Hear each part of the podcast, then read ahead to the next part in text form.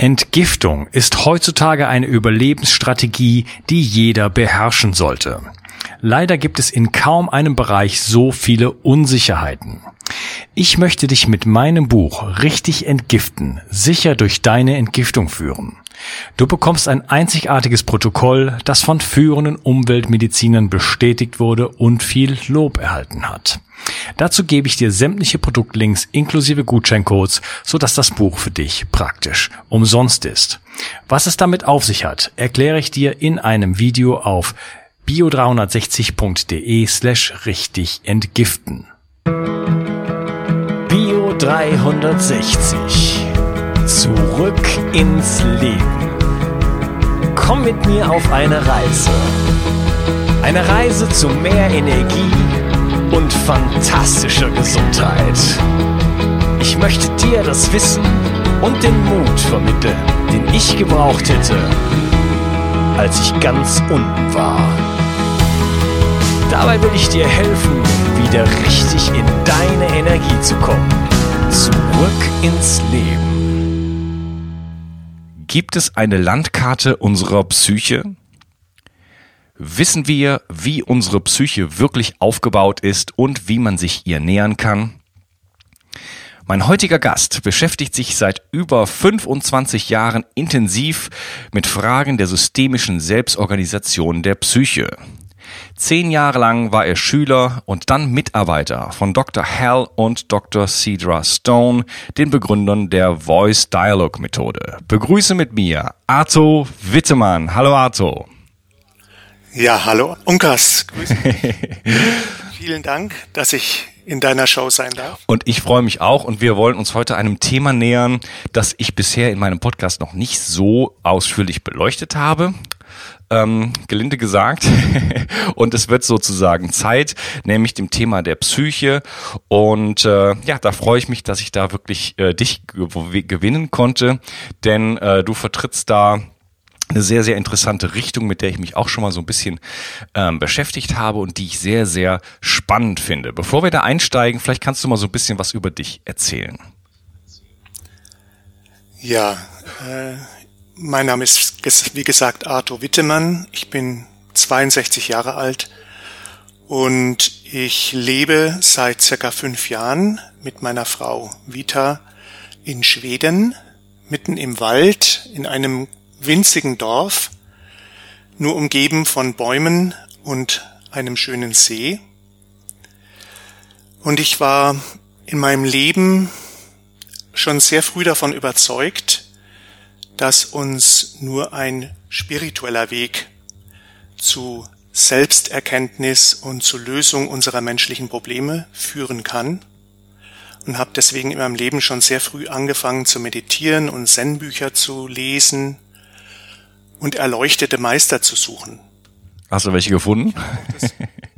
ja, ich hatte das Glück, eine ganze Reihe von spirituell erleuchteten Menschen zu treffen in meinem Leben, teilweise auch persönlich kennenzulernen. Mhm. Und das waren sehr oft beeindruckende und auch beglückende Begegnungen, hat aber auch einige Verwirrung in mir ausgelöst. Denn neben der Erleuchtungsenergie, die ich teilweise sehr deutlich wahrnehmen konnte, habe ich doch auch immer sehr menschliche Eigenschaften an diesen Menschen gesehen. Zum Beispiel, einer hatte einen unglaublichen Geiz mhm. und anderer eine große Geltungssucht oder eine emotionale Kälte. Und das stand doch sehr im Widerspruch zu der offiziellen Persona des Erleuchteten, der überhaupt kein persönliches Ego mehr hat. Und jetzt, wie du schon gesagt hast, forschen meine Frau und ich seit 25 Jahren über den inneren Aufbau der Psyche, einschließlich der spirituellen Aspekte. Und wir haben mit sehr vielen Klienten in dieser Zeit gearbeitet, viele Seminare gegeben und haben über diese Erfahrungen im Lauf der Zeit ein neues Bild der Innenwelt entwickelt, das wir Individualsystemik nennen. Und das umfasst die Gemeinen, aber auch die Heiligen und die Machtvollen und die Verletzlichen, könnte auch sagen die normalen und die verrückten Aspekte des Menschseins. Und die haben wir in allen Menschen gefunden, auch in den Erleuchteten. Und äh, unsere Erkenntnisse und Erfahrungen haben wir in drei Büchern beschrieben. Und wie gesagt, seit einigen Jahren leben wir jetzt hier in Schweden, wo wir die Stille der Natur genießen und gemeinsam weiterforschen. Wir haben jetzt gerade ein Jahr Auszeit gehabt, uns ganz zurückgezogen, um uns neu zu orientieren und wissen noch gar nicht genau, wie es jetzt für uns weitergehen soll. Und in diese Lehre hinein kam deine Anfrage zu einem Interview. Wow. Der ich sehr gerne nachgekommen bin. Das, äh, das macht mich ja wirklich glücklich, dass du, äh, ja, der dann auch in dieser Lehre sozusagen, in dieser Auszeit die Zeit nimmst, äh, ja, dann doch, doch nach außen zu gehen und in meine Show zu kommen. Toll. Ja, das mache ich sehr hm. gerne. Es hat mich jetzt ein bisschen äh, Energie gekostet, wieder in die ganze Sache reinzukommen, hm. muss ich ganz ehrlich hm. sagen. ich musste mich etwas vorbereiten, äh, was ich aber ein gutes Zeichen fand. Ja, genau. Ja, das, äh, das kenne ich auch von anderen Experten, auch von mir selber, ähm, dass man auch bei Themen, die einem natürlich ganz nah sind, dass man trotzdem da sich irgendwo, dass man da rein und rausgehen kann, oder? Dass man sich da auch, auch bei den Dingen, die man 25 Jahre lang studiert hat, dass man sich da irgendwo wieder, ich sag mal, eingerufen muss, dass man da ein bisschen sich äh, mit befassen muss, oder? Ja, so ist hm, es. Absolut. Genau. Es entsteht oft der Eindruck, dass die Experten auch in meiner Show äh, alles wissen und äh, einfach so aus der äh, aus der Hüfte geschossen sozusagen jede Frage beantworten können. Ich kann nicht aber das Hinter das Hintergrundwissen bieten. Das ist nicht der Fall. Ja, es gibt es gibt solche Leute, aber das sind die wenigsten. Äh, andere Leute mhm. bereiten sich wirklich vor, auch auf ihre Themen, ja, auch, auch auf Themen, wo sie wirklich mhm. Bücher drüber geschrieben haben und so weiter. Ja habe ich auch gemacht. Und es kann auch sein, dass ich bei einer, bei der einen oder anderen Frage von dir erstmal ein bisschen nachdenken muss. ja, äh, dann lass uns mal einsteigen in das Thema. Ähm, warum ist es überhaupt wichtig zu wissen, wie unsere Innenwelt beschaffen ist. Also ähm, du hast so eine Systemik sozusagen entwickelt. Äh, warum muss mich das überhaupt interessieren, wie so der Aufbau der Psyche ist? Was habe ich davon? Hm. Grundsätzlich kann man sagen, dass die menschliche Innenwelt sich wie ein Dschungel darbietet. Ja, unsere Gedanken und Gefühle und Überzeugungen und auch Impulse äh, bilden ein riesiges Dickicht und einen großen Graubereich voller Widersprüche und mh, Sackgassen und äh, dann wieder großen scheinbaren Eindeutigkeiten und so weiter. Und äh, gleichzeitig äh, kann man ja sagen, dass alle Probleme oder die meisten Probleme, die wir heutzutage haben, das war nicht immer so, von Menschen selbst erzeugt werden. Und von daher denke ich, ist eine sehr wichtige Frage zu verstehen, wie diese ganzen Phänomene, die wir erzeugen, und es fängt an bei den täglichen Lieblosigkeiten und Gemeinheiten oder Ungerechtigkeiten, die sich Menschen gegenseitig antun, bis hin zu Krieg, Vertreibung, Unterdrückung, Ausbeutung und so weiter. Das ist ja alles Ergebnis unserer Willensimpulse. Aber wir wissen nicht wirklich, warum wir all das tun obwohl wir es teilweise angeblich nicht mal wollen. Mhm. Ja, die meisten Menschen, die ich kenne, wollen gute Menschen sein und äh, wissen auch nicht genau, warum sie in manchen Bereichen ihres Lebens das einfach nicht schaffen. Und einer der tieferen Gründe ist, denke ich mal, dass wir uns selbst nicht gut aushalten können und deswegen ständig auf der Suche nach dem nächsten Kick sind oder der nächsten Unterhaltung und Ablenkung. Und es macht uns verführbar für alle möglichen Dinge, die teilweise uns selbst und aber auch dem ganzen Planeten schaden. Und wir können nicht wirklich aufhören damit. Äh, der Umweltschutz ist so eine große Sache. Ähm, ich habe jetzt gestern wieder gelesen, dass die Zahl der Flugreisen ständig steigt, obwohl das ja eigentlich jetzt bekannt ist. Oder dass wir nicht aufhören, Dinge zu unternehmen oder zu kaufen, die wir gar nicht brauchen. Und diese inneren Widersprüche und Graubereiche bilden diesen Dschungel der Psyche.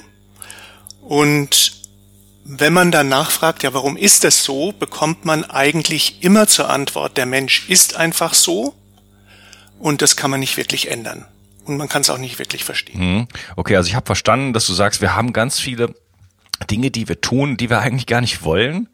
Ja, das kenne ich auf jeden Fall von mir. Also alle, äh, im Grunde genommen alle Dinge, die ich in meinem Leben gemacht habe, die, äh, die ich jetzt als falsch erachte oder die ungünstig waren, ähm, äh, basieren eigentlich auf unbewussten Entscheidungen. Also ich habe die Dinge nicht bewusst gemacht und es war immer so und ich habe das auch immer dann versucht, dann, weiß ich mit den Betroffenen oder so zu erklären, sag, hey, wenn ich die Möglichkeit hätte, mit, mit vollem Bewusstsein an diese Stelle zu gehen und zu sagen, was möchte ich jetzt? Möchte ich dich verletzen durch das, was ich da gesagt habe? oder äh, möchte ich dich hier betrügen? Oder ja, wenn ich diese, wenn ich diese Wahl wirklich gehabt hätte, dann hätte ich eine andere getroffen. Ja, und äh, deswegen kenne ich das aus meinem ganzen Leben eigentlich, dass alle diese Dinge, die ähm, nicht ideal gelaufen sind, eigentlich irgendwo Resultat von so einer Unbewusstheit sind. Ja, also man kann schon äh, mit Fug und Recht behaupten, ist auch meine Erfahrung, dass mindestens 98 Prozent aller unserer inneren Haltungen und Willensimpulse völlig unbewusst sind oder aus völlig unbewussten Quellen kommen, würde ich sagen. Ja, sind wir, das heißt das, dass wir eigentlich total programmiert sind, so zu, wie du sagst, 98 Prozent und irgendwo im, im, im Autopilot äh, durch die Gegend rennen und glauben, wir würden irgendwas kontrollieren, was unsere Psyche angeht, aber in Wirklichkeit eigentlich ziemlich programmiert sind? Ja, du sagst jetzt programmiert. Ich würde sagen selbst programmiert. Mhm die Psyche, äh, und das ist eigentlich das Verrückte an der ganzen Sache, die Psyche will, dass man sie nicht zu fassen bekommt. Die, die Psyche ist selbst daran interessiert, äh, im Dunkel zu bleiben. Und da werden wir später noch drauf zurückkommen, ähm, wie sie das macht und warum sie das macht, was da der Vorteil davon ist und wie man damit umgehen könnte. Ja, okay, dann lass uns doch mal gleich da so ein bisschen einsteigen. Du hast gesagt, du hast dich 25 Jahre mit dem Thema auseinandergesetzt. Ähm, was sind denn so erstmal so deine ersten oder wichtigsten Erkenntnisse? Wie setzt sich denn der Mensch eigentlich zusammen? Ja, das ist eine extrem wichtige Frage, die schon seit Hunderten von Jahren, das muss man dazu sagen, viele Philosophen und Gurus und Ärzte und Psychologen und wahrscheinlich auch Vampire beschäftigt hat. Und es gibt äh, unendlich viele philosophische und psychologische Konzepte, die die Selbstorganisation der Psyche erklären sollen, von denen sich letztlich keines wirklich durchsetzen konnte. Das finde ich auch sehr interessant, dass es kein Modell gibt, das allgemein anerkannt ist. Und äh, das Problem mit den meisten dieser Modelle ist, dass um die Komplexität zu reduzieren, ein Aspekt in den Vordergrund gerückt wird und dann vieles andere wieder untergeht. Also zum Beispiel wird der Intellekt oder unsere kognitiven Fähigkeiten sehr betont. Andere betonen äh, die Gefühlswelt ganz stark, wieder andere den Körper. Und ganz oft treffen wir auch diese klassische Dualität vieler spiritueller Lehren, ähm, wo auf der einen Seite das menschliche Ego steht mit all seinen Wünschen und Begierden und Schwächen und auf der anderen Seite das angeblich wahre Ich unserer göttlichen Natur. Und vor 100 Jahren ungefähr haben sich Forscher nochmal ganz neu mit dieser Frage befasst woraus setzt sich der Mensch zusammen. Und damals entstand die geniale neue Idee, auf der auch unsere Arbeit basiert, Und die Idee ist, was wäre, wenn der Mensch nicht ein einziges, riesiges, verwirrendes Gebilde ist, sondern sich aus verschiedenen und voneinander unabhängigen Teilen zusammensetzt, von denen jeder eine bestimmte Aufgabe erfüllt.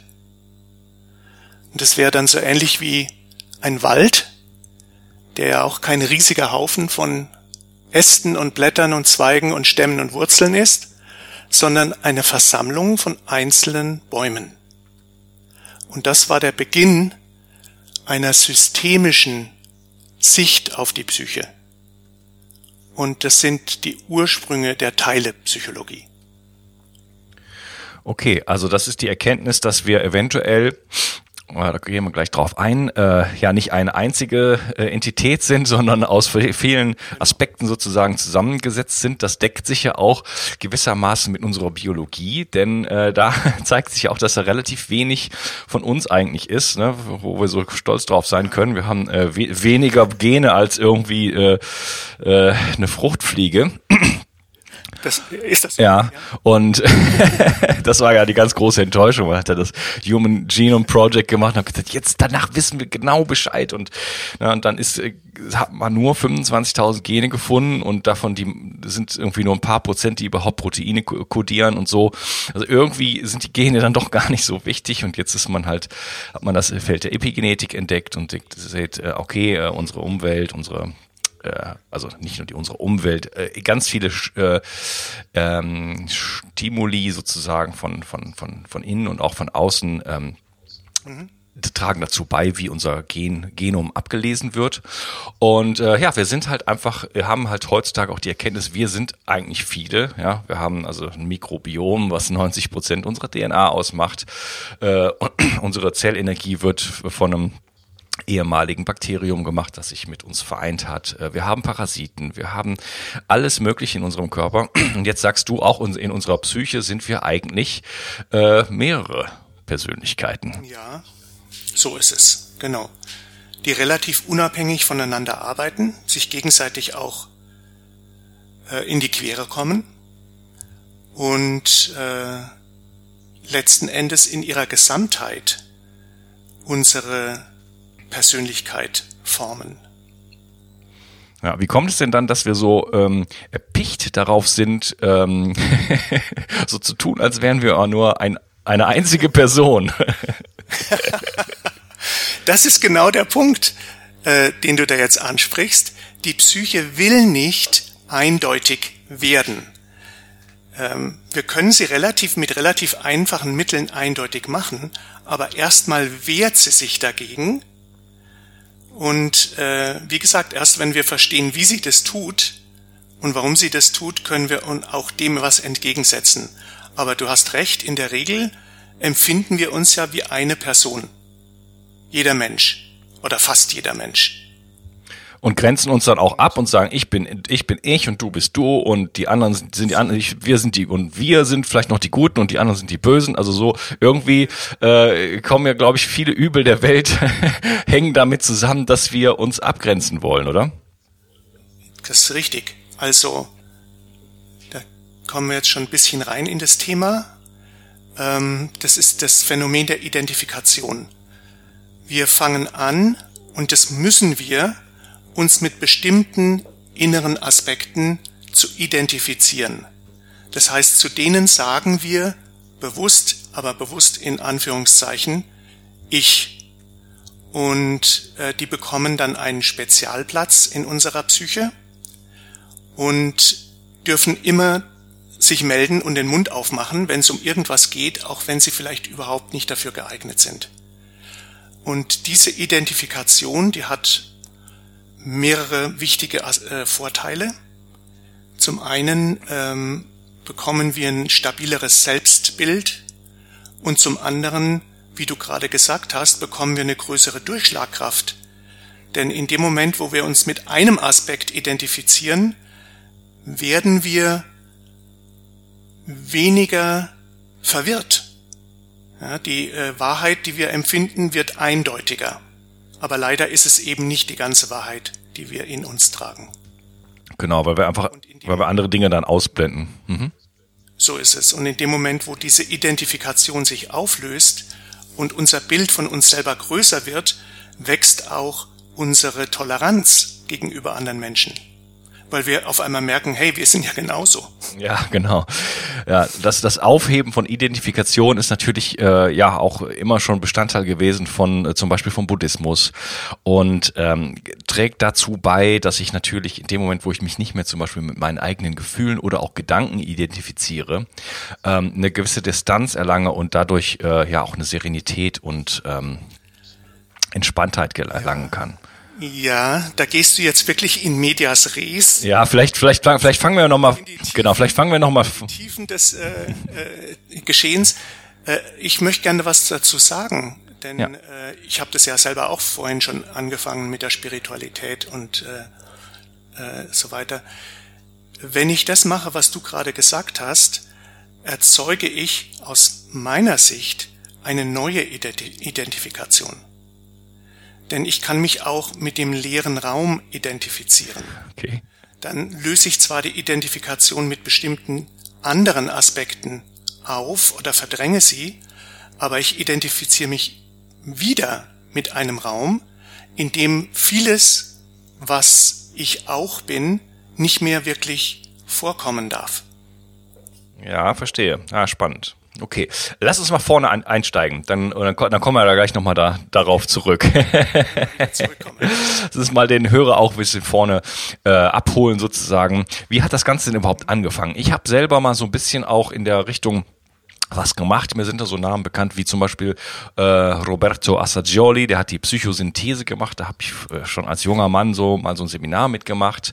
Dann gibt's die Gestalttherapie. Fritz Perls ist da ähm, ausschlaggebend.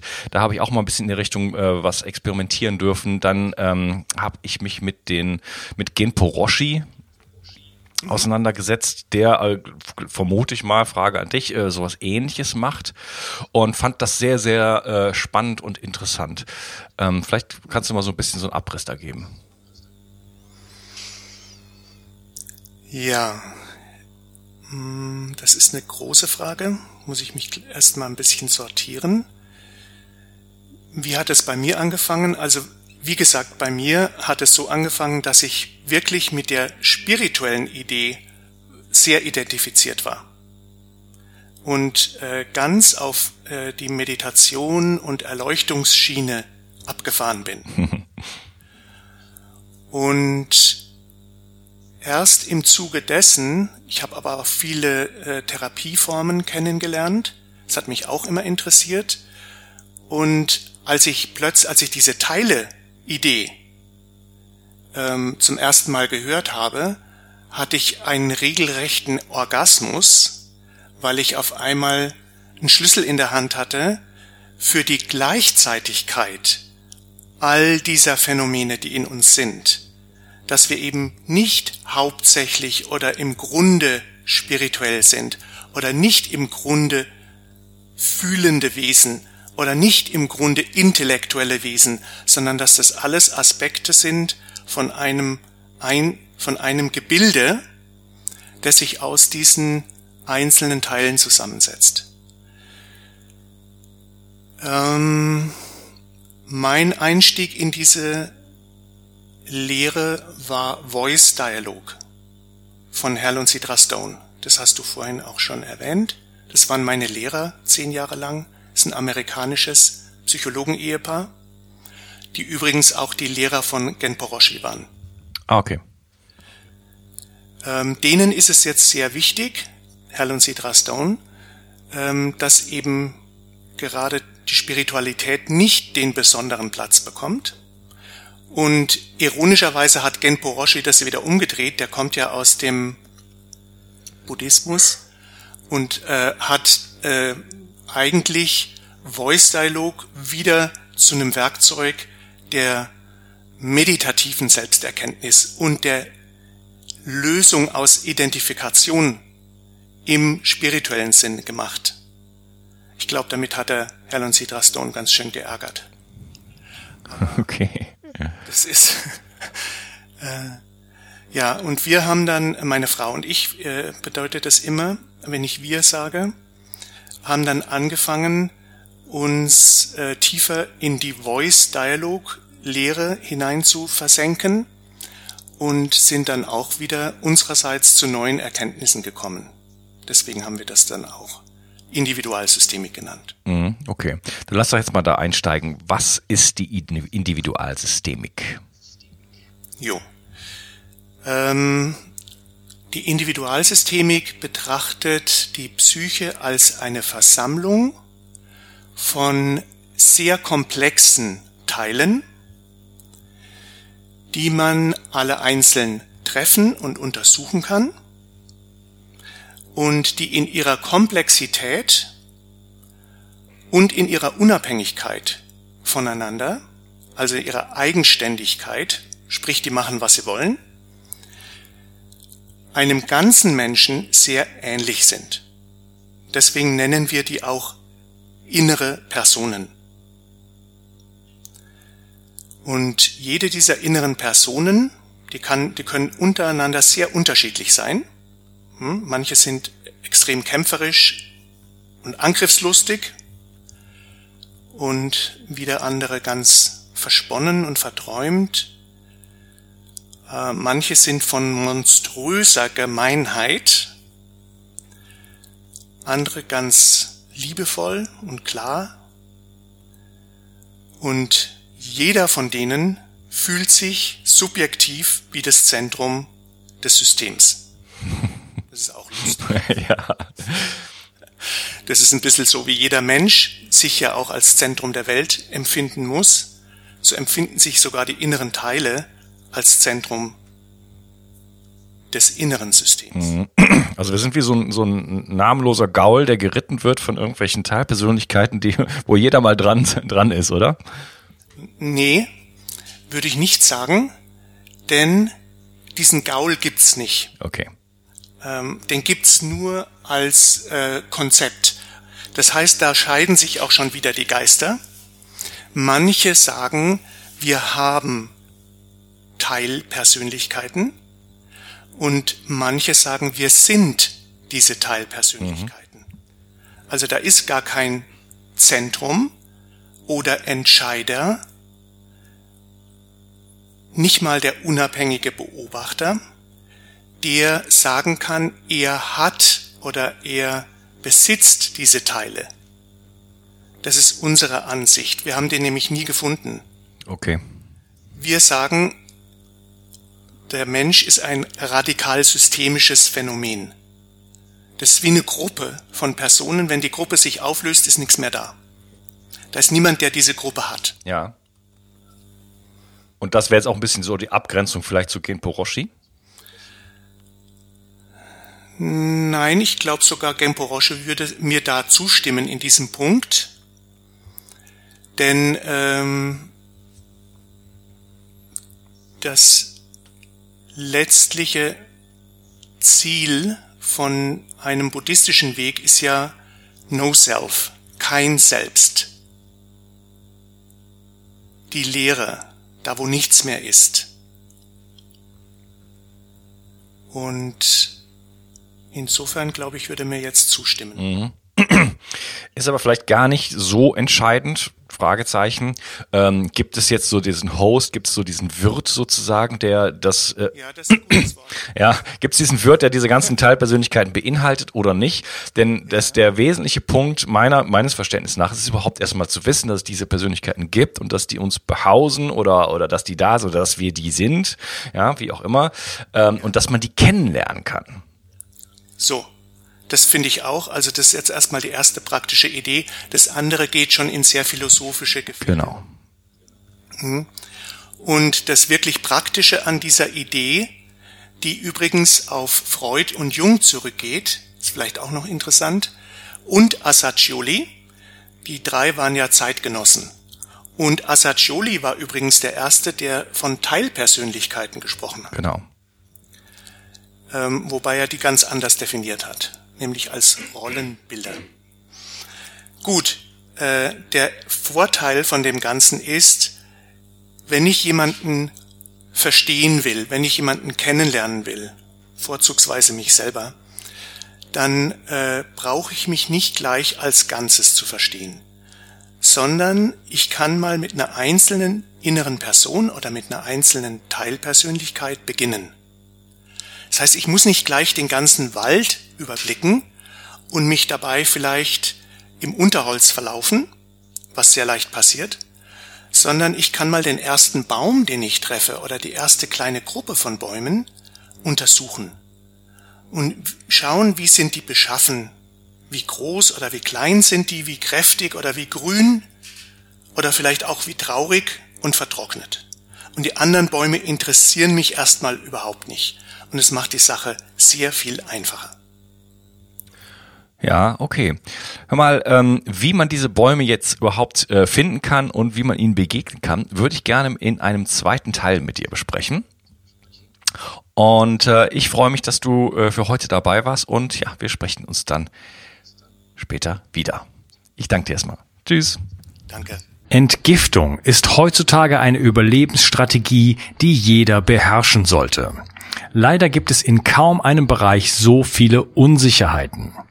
Ich möchte dich mit meinem Buch richtig entgiften, sicher durch deine Entgiftung führen. Du bekommst ein einzigartiges Protokoll, das von führenden Umweltmedizinern bestätigt wurde und viel Lob erhalten hat. Dazu gebe ich dir sämtliche Produktlinks inklusive Gutscheincodes, sodass das Buch für dich praktisch umsonst ist. Was es damit auf sich hat, erkläre ich dir in einem Video auf bio360.de slash richtig entgiften.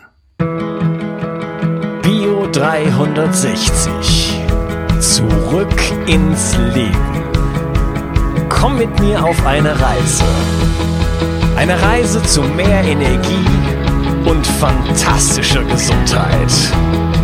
Ich möchte dir das Wissen und den Mut vermitteln, den ich gebraucht hätte, als ich ganz unten war. Dabei will ich dir helfen, wieder richtig in deine Energie zu kommen. Zurück ins Leben.